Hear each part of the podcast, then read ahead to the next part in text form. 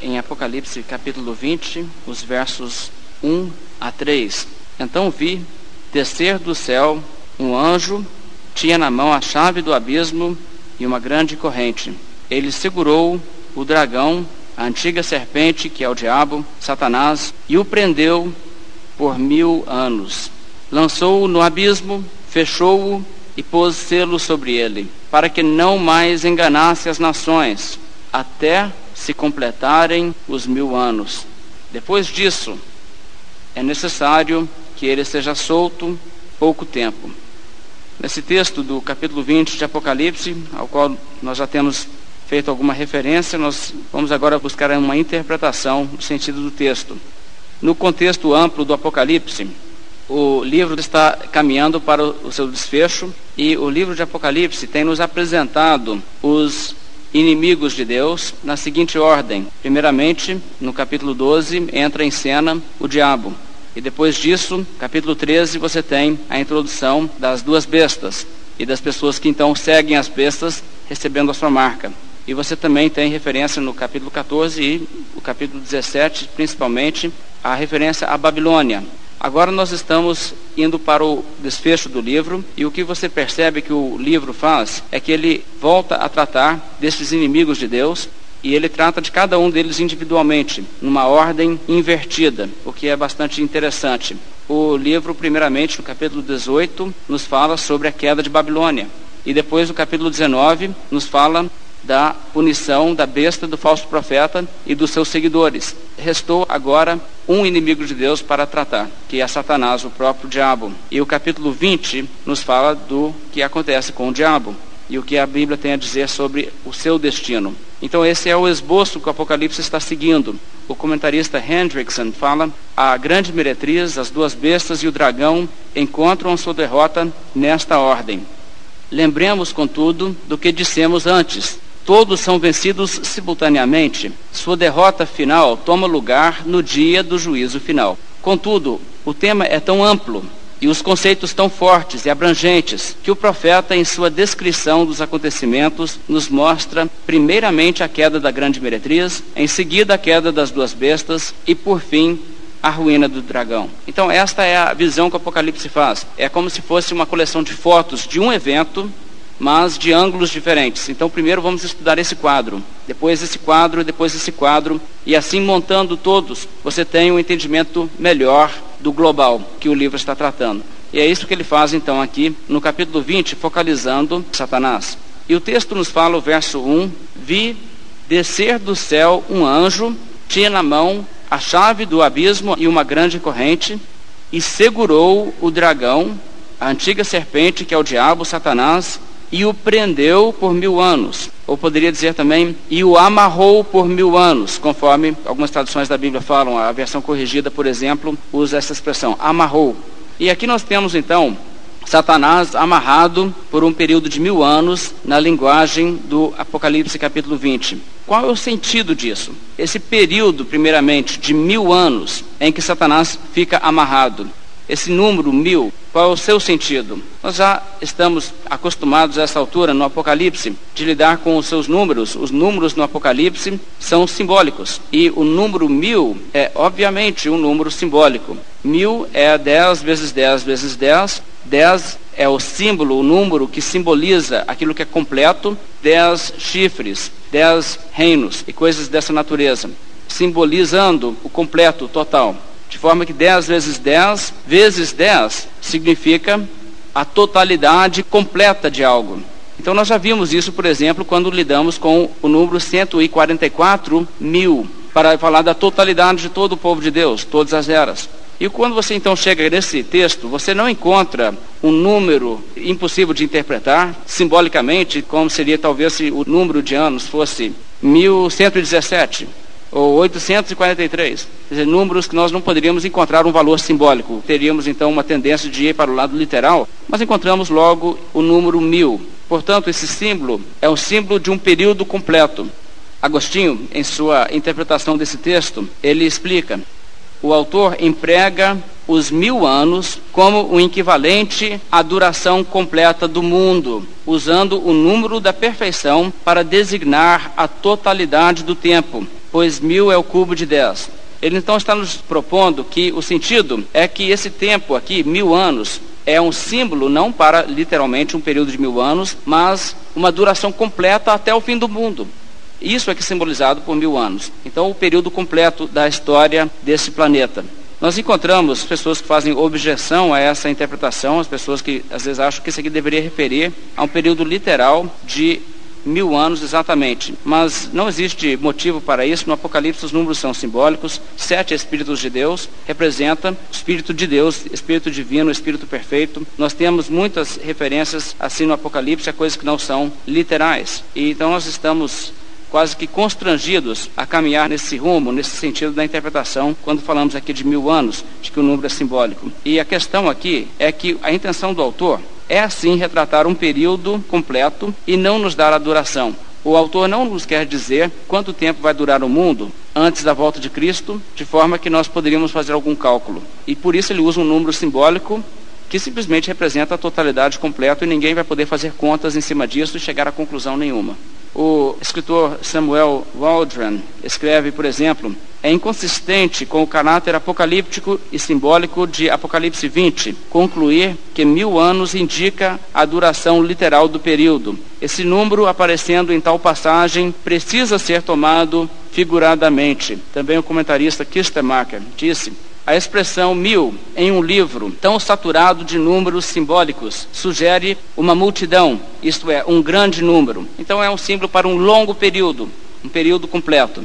Mas o que acontece durante esse período? O texto nos diz que Satanás está amarrado durante esse período de mil anos. É um símbolo, evidentemente. Um anjo desce aqui na visão de João com uma corrente na mão e amarra o diabo. Bem, é evidente que o diabo não é um ser físico, não pode ser amarrado com uma corrente literal, mas que Satanás sofre aqui uma limitação. Ele é restringido de uma certa maneira. E o sentido, então, é que Satanás fica restrito, de alguma forma, por esse período de mil anos. E vamos então notar o que diz aqui o verso 2 e 3.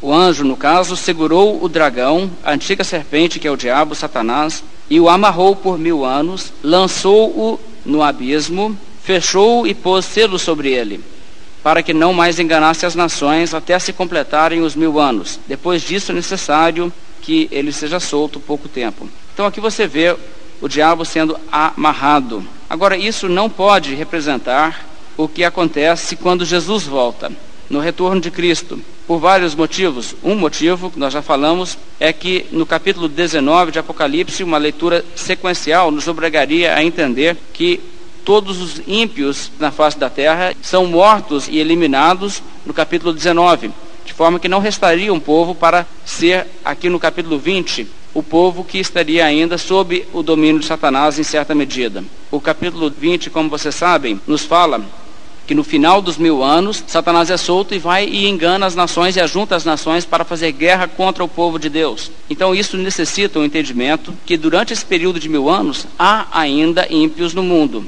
E as pessoas que querem associar isso com a segunda vinda de Cristo, que nós vemos aqui o início do período de mil anos, no caso os pré-milenistas, eles têm que optar por uma das duas alternativas, que é a alternativa que, quando Cristo volta, ele deixa ainda vivo na terra ímpios que continuam a viver e ter filhos e se multiplicar, de forma que você tem ímpios no final dos mil anos para serem destruídos na rebelião, ou então eles têm que optar pela alternativa como alguns fazem, de que quando Cristo volta, ele mata sim todos os ímpios, mas ele deixa vivo no mundo somente os salvos e redimidos daquela geração mas que ele não transforma os seus corpos em corpos glorificados e que eles continuam vivendo durante o milênio vidas normais, então eles têm filhos e os seus filhos se tornam incrédulos, de forma que no final dos mil anos eles são os que se rebelam, os descendentes daqueles que estavam vivos na segunda vinda. Mas qualquer uma dessas duas interpretações é realmente incoerente com o que o texto está nos mostrando, porque a partir do momento que nós entendemos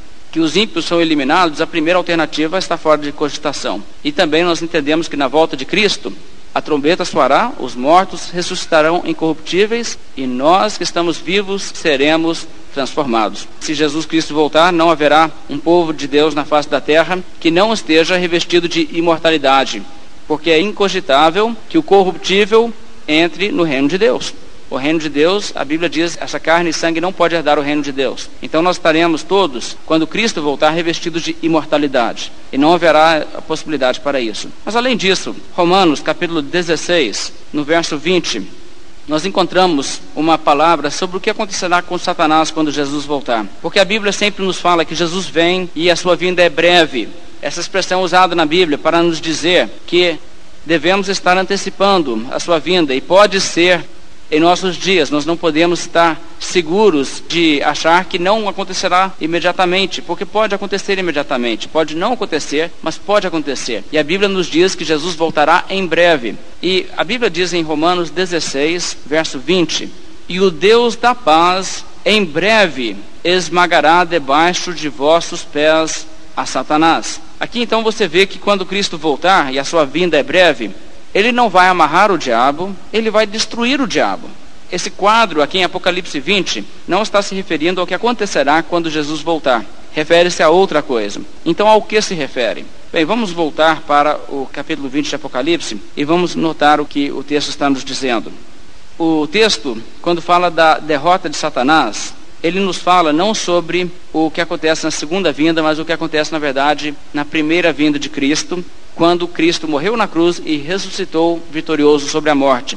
Alguns têm entendido que esse amarrar de Satanás não é a volta de Cristo e nem é o que Cristo fez na sua primeira vinda, mas é algo também que ainda não aconteceu, mas acontece antes da vinda de Cristo. Isso seria os pós-milenistas. Eles dizem que Satanás ainda não foi amarrado nesse sentido, mas ele será amarrado e então haverá uma era dourada antes do fim do mundo, antes da volta de Cristo. Mas aqui, quando o texto nos fala, gostaria que os irmãos olhassem a palavra que está aí no verso 2. Ele segurou o dragão, a antiga serpente, o diabo, Satanás, e o prendeu ou amarrou por mil anos. Essa palavra que você encontra aí, ela é encontrada em outro texto na Bíblia para falar de Satanás ser também amarrado e preso. E se nós compararmos os dois textos, nos ajuda a entender o que é Satanás ser amarrado. E vamos então olhar em Mateus capítulo 12. Porque em Mateus capítulo 12, o Senhor Jesus Cristo emprega a mesma palavra no grego para falar de Satanás. E Satanás ser amarrado. Porque Satanás está atuando no mundo agora de que forma? Furiosamente, porque ele sabe que pouco tempo lhe resta. Você se lembra que os demônios falaram com Jesus Cristo? Que temos nós contigo, filho de Deus, viestes aqui atormentar-nos antes do tempo. Eles sabem que quando Jesus voltar, acabou o seu tempo. Então o diabo não está pensando, e depois que Jesus voltar ainda vou ter mais mil anos. Ele sabe que pouco tempo lhe resta já. De forma que, embora ele esteja limitado em sua atividade, ele está desesperado para realizar o que ele quer realizar, porque ele tem pouco tempo. Em Mateus 12, o verso 22, a Bíblia diz assim: Então lhe trouxeram um endemoniado, cego e mudo, e ele o curou, passando o mudo a falar e a ver, e toda a multidão se admirava e dizia: É este porventura o filho de Davi? Mas os fariseus, ouvindo isso, murmuravam: Este não espere demônios, senão pelo poder de Beuzebu, maioral dos demônios. Jesus, porém, conhecendo-lhes os pensamentos, disse: Todo reino dividido contra si mesmo ficará deserto, e toda cidade ou casa dividida contra si mesma não subsistirá. Se Satanás espelha a Satanás, dividido está contra si mesmo. Como, pois, subsistirá o seu reino? E se eu expulso demônios por Beuzebu, por quem os expulsam vossos filhos. Por isso eles mesmos serão vossos juízes. Agora observa o verso 28. Se, porém, eu expulso os demônios pelo Espírito de Deus, o que definitivamente é o caso, certamente é chegado o reino de Deus sobre vós. Olha que interessante. Jesus disse: se o que acontece aqui é que eu estou expulsando os demônios pelo poder do Espírito de Deus, então pode ter certeza, o reino de Deus já chegou. E de fato o reino de Deus chegou, porque Jesus expulsou foi pelo poder do Espírito de Deus, sim. E o verso 29, Jesus diz: Ou como pode alguém entrar na casa do valente e roubar-lhe os bens sem primeiro amarrá-lo, então lhe saqueará a casa. Aqui o Senhor Jesus Cristo faz uma comparação e ele diz: Como que pode alguém entrar na casa do valente? E o valente aqui é quem? É o diabo, aquele que tinha controle e domínio sobre a vida, que foi aqui liberta pelo Senhor Jesus. Como pode alguém entrar na casa do valente e roubar-lhe os bens sem primeiro amarrá-lo? e depois pode saquear a casa, pode tomar o que é dele. E o que Jesus está dizendo é que a única maneira que este indivíduo poderia ter sido liberto da sua possessão demoníaca, a única maneira que ele poderia ser livre, é que Satanás teria que ter sido amarrado. Só Satanás estando amarrado poderia ter isso acontecido. Agora você percebe que Jesus Cristo fala de Satanás estar amarrado, e ele não fala de Satanás estar amarrado no sentido absoluto, no sentido de que ele não poderia nem mesmo agir de qualquer forma. Porque na vida deste homem nós poderíamos dizer: Satanás foi amarrado? Sim, porque ele foi liberto da escravidão ao diabo. Mas a outra pergunta: Satanás estava então impedido totalmente de qualquer atuação ou influência na vida daquele indivíduo? Não. Ele ainda tinha poder de atuar na vida daquele indivíduo, e todos compreendem isso. O fato de que Cristo o libertou da possessão demoníaca não quer dizer que Satanás não poderia ter alguma influência. Mas para que aquilo acontecesse, era necessário então que Satanás fosse amarrado. Então, comparando esse texto, você consegue pegar uma noção bíblica. O que significa Satanás ser amarrado? Não significa ele estar totalmente imobilizado como uma estátua significa o seu poder ser diminuído, restringido, de forma que aquela pessoa que era totalmente vítima à sua mercê pode agora estar tomando outro rumo em sua vida e sendo uma pessoa que segue ao Senhor Jesus Cristo. Você vê o livro de Apocalipse nos falando sobre Satanás ser amarrado para um específico propósito.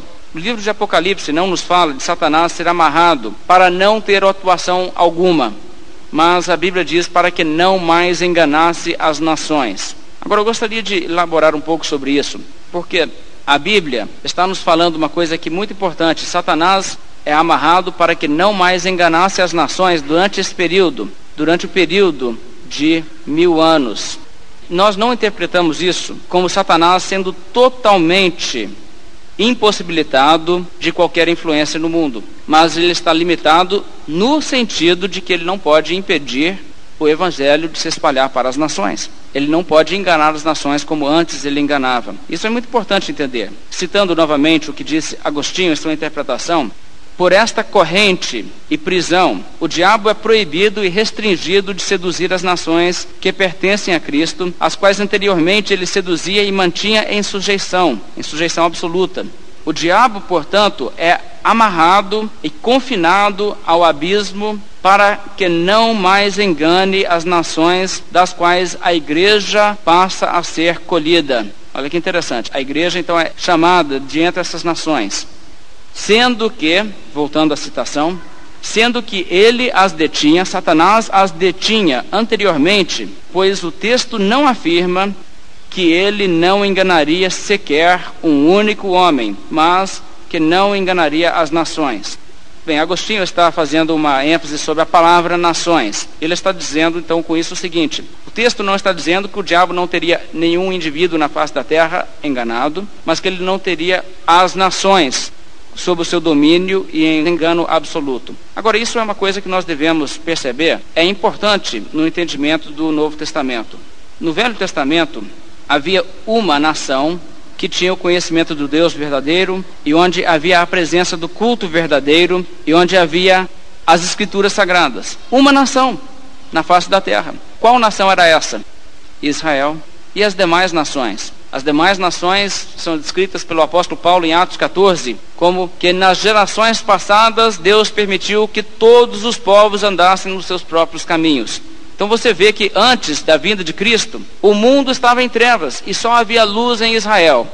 Naquela época, se nós tivéssemos um mapa mundi e nós colocássemos um pontinho vermelho em todo lugar no mapa, onde houvesse culto do Deus verdadeiro e onde houvesse fidelidade ao Deus verdadeiro, nós colocaríamos tudo ali em Israel e o resto das nações em trevas absolutas. Sabe o que é interessante? Os judeus tinham uma certa expectativa de que seria isso mesmo.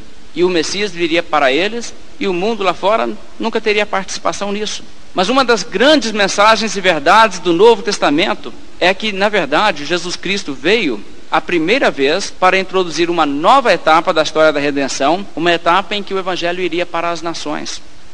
E o que você percebe é que isso é profetizado no Velho Testamento. Isso é muito enfatizado no Novo Testamento. O Novo Testamento, por exemplo, interpreta o Velho Testamento. Ouça algumas coisas. Atos 13, Paulo, por exemplo, diz: Cumpria que a vós outros, falando a judeus, em primeiro lugar fosse pregada a palavra de Deus, mas posto que a rejeitais e a vós mesmos vos julgais indignos de vida eterna, eis que nos volvemos para os gentios. E ele diz: Olha, vocês são judeus, vocês ouviram primeiro, mas vocês não querem. Então nós vamos voltar agora à pregação para os gentios. E aí Paulo disse: Porque assim o Senhor nolo determinou. E aí ele cita o Velho Testamento: Eu te constituí luz dos gentios, a fim de que sejas para a salvação até os confins da terra. Então veja bem, o Velho Testamento contém profecias de duas eras.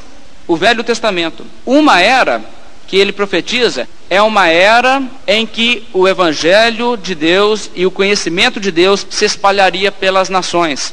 Essa é uma era predita no Velho Testamento. E depois existe uma outra era que é o estado eterno, onde haverá perfeição absoluta e o povo de Deus teria então participação na sua glória. Também isso é afirmado em Atos 15, onde as pessoas reconheceram que de fato isso era predito no Velho Testamento. A Bíblia diz que Tiago falou assim: expôs Simão Pedro como Deus primeiramente visitou os gentios, a fim de constituir dentre eles um povo para o seu nome. Conferem com isso as palavras dos profetas, como está escrito: Cumpridas essas coisas, voltarei e reedificarei o tabernáculo caído de Davi, e levantado de suas ruínas o restaurá-lo-ei para que os demais homens, as demais nações, busquem o Senhor e também todos os gentios sobre os quais tem sido invocado o meu nome. Então a Bíblia faz referência a isso. O Velho Testamento profetizava uma era assim, em que deixaria de ser só Israel, onde haveria a luz de Deus. Iria para todas as nações.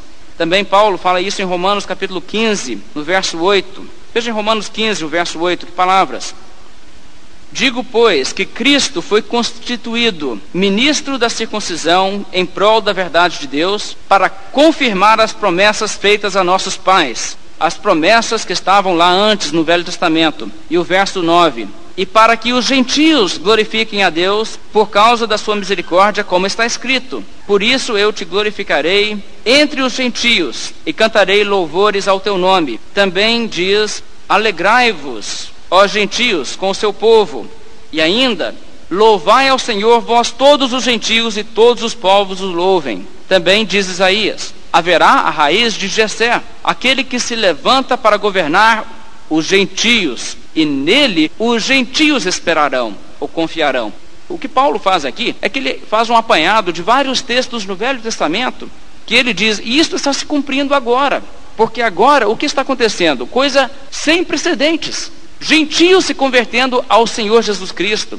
Gentios se integrando no Israel de Deus e fazendo parte da igreja. Gentios sendo chamados. Mas Paulo diz: estava escrito, estava profetizado e agora está sendo cumprido em nossos dias. Paulo também aos Gálatas, capítulo 3, verso 8, disse: Tendo a Escritura previsto que Deus justificaria pela fé os gentios, pré-anunciou o evangelho a Abraão com essas palavras: Em ti serão abençoados todos os povos. Veja a interpretação que Paulo faz. Lá em Gênesis, quando Deus disse a Abraão: Em ti serão abençoados todos os povos, sabe o que, que Paulo está dizendo?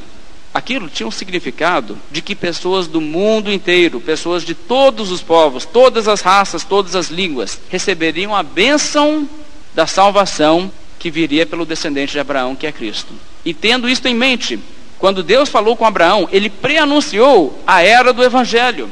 Em ti, Abraão, serão abençoados todos os povos. E isso se cumpre. Então, o que nós temos que entender é que o Velho Testamento prediz não só a era eterna, a era perfeita. Você lembra que os discípulos de Cristo queriam já imediatamente entrar na era eterna, quando ele veio. Eles perguntaram: É agora, Senhor, que nós vamos entrar no reino? E Jesus diz: não, não vos compete saber tempos e épocas. Mas o que acontece é que o Velho Testamento tinha essas profecias de que Deus chamaria para si um povo dentre as nações. E para nós hoje isso pode ser até um tanto corriqueiro, pode ser até um tanto óbvio, mas naquela época era novidade e era uma coisa revolucionária na compreensão da profecia bíblica, porque embora estivesse escrito, estivesse profetizado, a percepção disso havia passado de largo na mente de quase todos os intérpretes na nação de Israel. Mas então vamos desenvolver isso e ver o que mudou daquela época para esta época. Naquela época, nós poderíamos dizer assim: somente uma nação tinha acesso às Escrituras, somente Israel.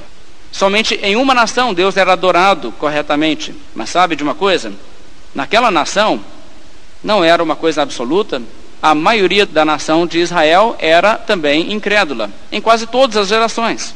De forma que a Bíblia nos diz que a história de Israel é uma história onde um remanescente é salvo.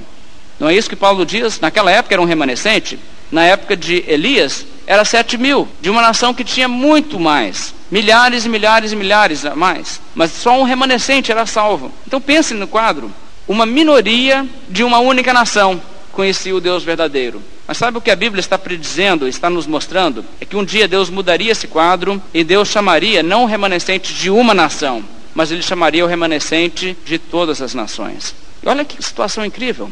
Isto é o que estava predito aí no Velho Testamento, embora os judeus não estivessem atentos a isto, até que Cristo lhes iluminou, tirou o véu de sobre os seus olhos para essas verdades que estavam nas Escrituras.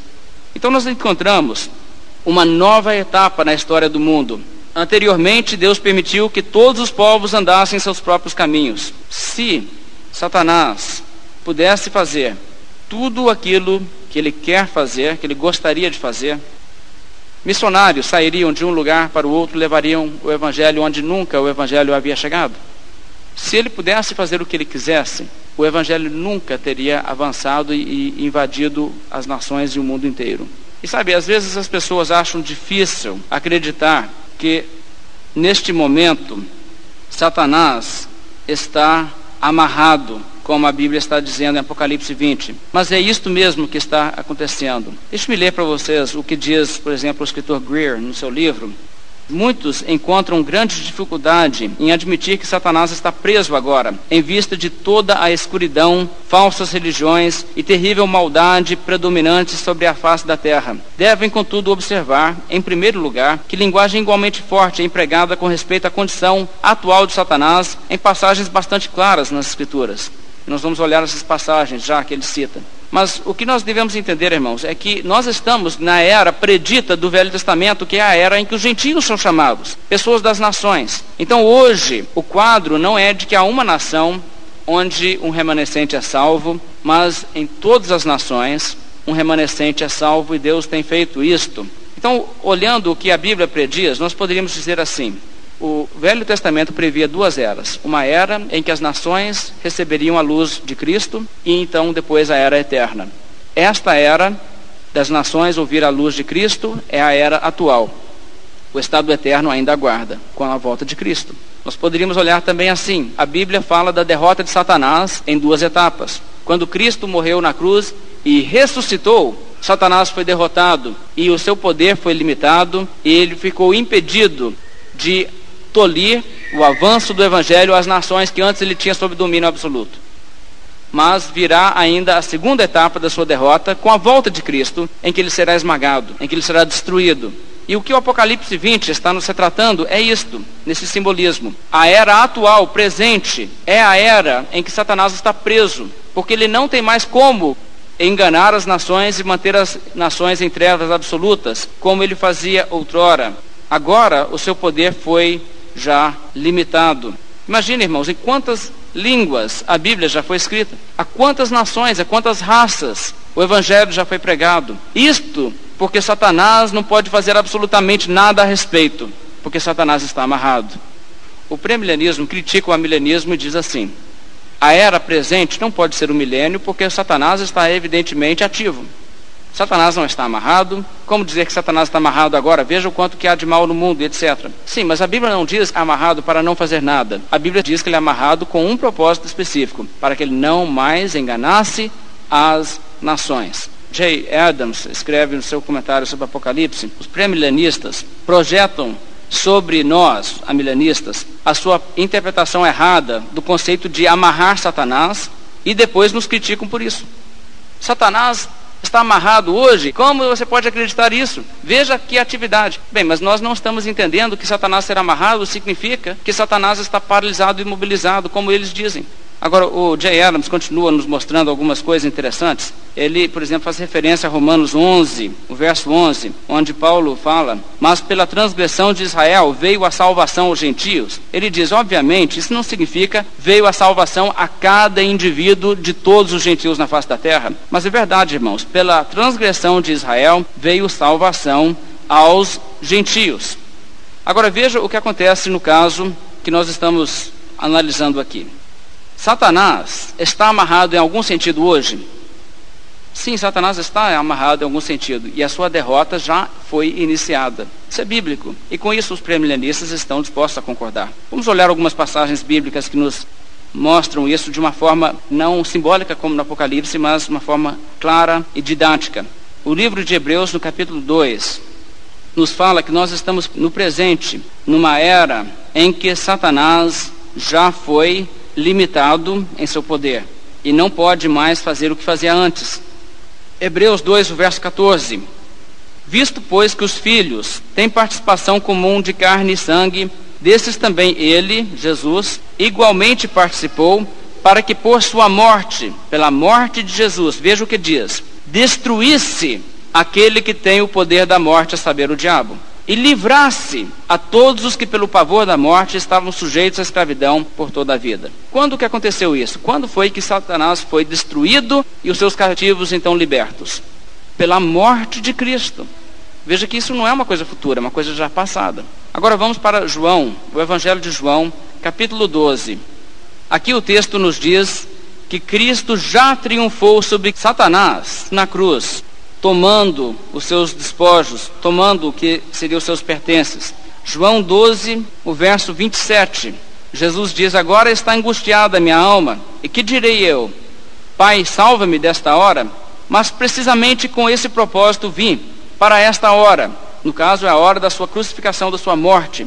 E o verso 31, Jesus continua: Chegou o momento de ser julgado este mundo, e agora o seu príncipe será expulso.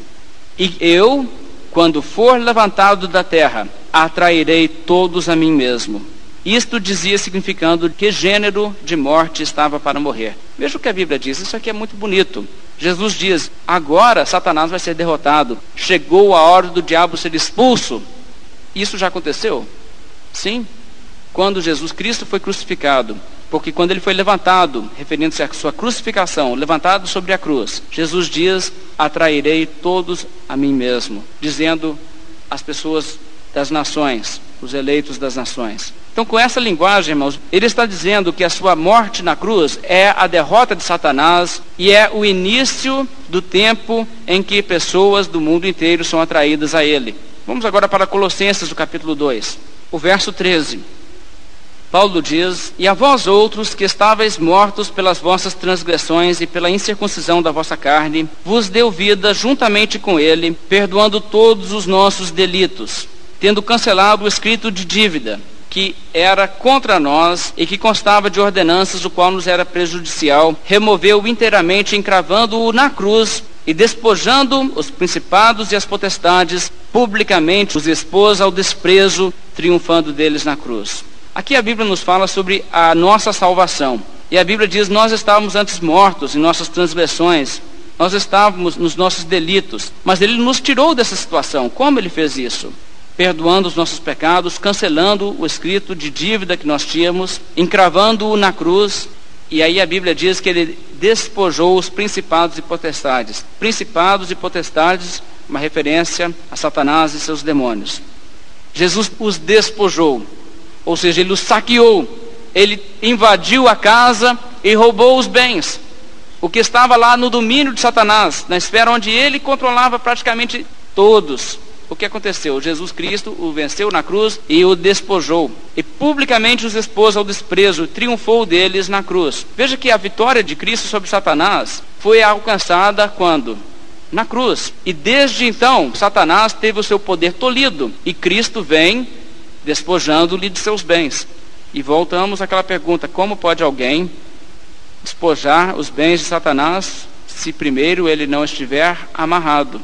Para que isso aconteça, que a Bíblia diz, é necessário que já, hoje, agora, Satanás esteja amarrado.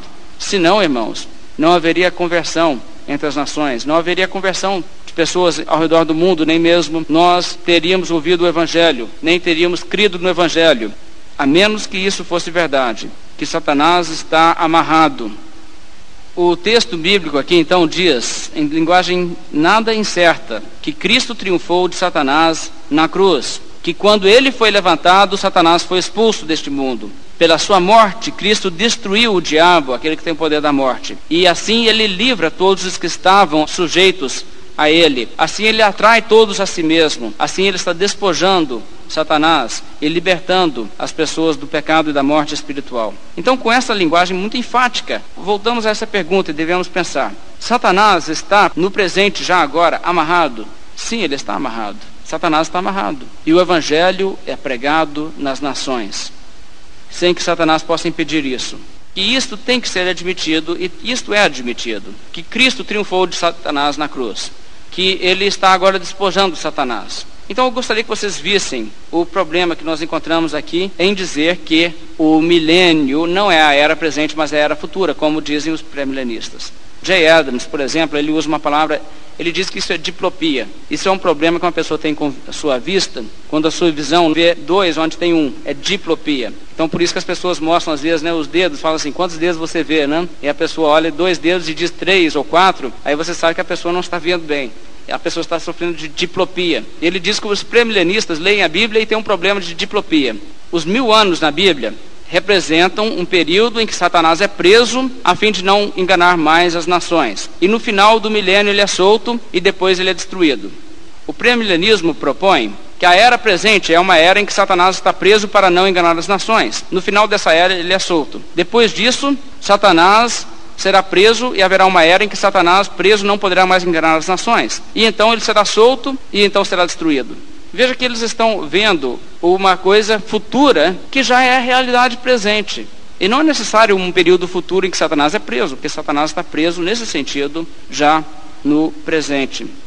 Também é interessante o Samuel Waldron fala sobre essa questão toda, mostra Lucas 10, 17 a 19, quando o evangelho é pregado, ele diz: Eis que vi Satanás caindo como relâmpago, o reino do céu está sendo pregado. Também em João 12, onde nós acabamos de ver Cristo sendo levantado, Satanás sendo expulso e todos sendo atraídos a Cristo. Ele diz nos dois textos, vemos a mesma coisa que vemos em Apocalipse 20. Satanás tem seu poder limitado e então as nações são abençoadas com o dia da salvação. Ele também diz: essa evidência bíblica prova conclusivamente qualquer interpretação dessa passagem, Apocalipse 20, que se diz interpretar de acordo com o resto das Escrituras, necessariamente deve concluir que Satanás foi amarrado pelos eventos que aconteceram na primeira vinda de Cristo. Esta é a única interpretação do texto de Apocalipse 20 que é sustentada pela analogia da fé uma prisão futura de Satanás não é descrita ou conhecida em qualquer outra passagem da Bíblia e seria pura especulação. E então ele diz: Satanás ser preso na segunda vinda de Cristo não pode ser adotada sem desafiar as implicações mais óbvias da hermenêutica bíblica. Então ele está dizendo que boa hermenêutica é reconhecer que a prisão de Satanás não refere-se a uma coisa futura, mas refere-se a uma coisa real, presente. Então o que o texto está nos dizendo? O texto está nos ensinando, irmãos, que Satanás foi derrotado por Cristo quando Cristo morreu na cruz e ressuscitou. E que desde aquela época há uma novidade no mundo. Ele não pode mais enganar as nações como antes. E o evangelho sai e é pregado pelo mundo. E ele se opõe, mas ele não impede. Porque ele não tem força mais para impedir, como antes ele fazia. Porque Cristo triunfou dele na cruz e está agora lhe despojando os bens. E nós devemos então reconhecer que essa interpretação nos dá um grande incentivo para a pregação do Evangelho. Porque nós temos liberdade de pregar o Evangelho, porque é a era predita em que os gentios ouvirão a voz de Cristo e muitos dentre os gentios serão chamados. E sabendo isso, devemos ser encorajados a pregar e trabalhar, sabendo que Satanás pode não gostar, mas ele não pode impedir nossa pregação, ele não pode impedir que Deus chame os seus, e na verdade, o Evangelho continuará a ser pregado e alcançará pessoas de todas as nações. Portanto, devemos evangelizar com mais ousadia, com mais confiança, sabendo que isto é a missão que nos é dada e é uma missão na qual nós não haveremos de falhar. Mas também devemos perceber que há uma urgência nisso, temos que fazê-lo agora, porque há um período em que isto acontece, mas esse período chega a um fim. Como disse o Senhor Jesus Cristo, é necessário que façamos as obras daquele que me enviou enquanto é dia. A noite vem quando ninguém pode trabalhar. Nós temos um tempo, mas temos um tempo limitado para atuar e pregar, mas no final dos mil anos, como diz a Bíblia, Satanás é solto, porque já não existe mais oportunidade de salvação, é o fim do período da graça. E então Cristo volta. E nós devemos então, irmãos, entender que isto é retratado e isso traz grande aplicação para nós.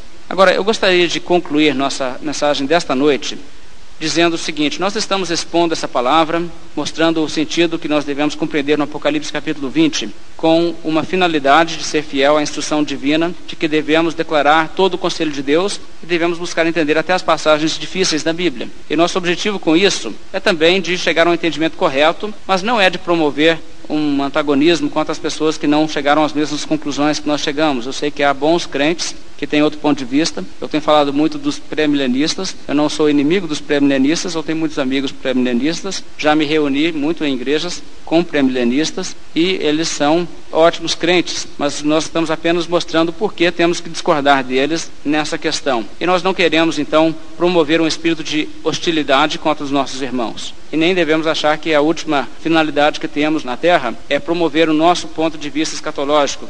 Eu gosto muito das palavras do Richard Baxter, aquele puritano.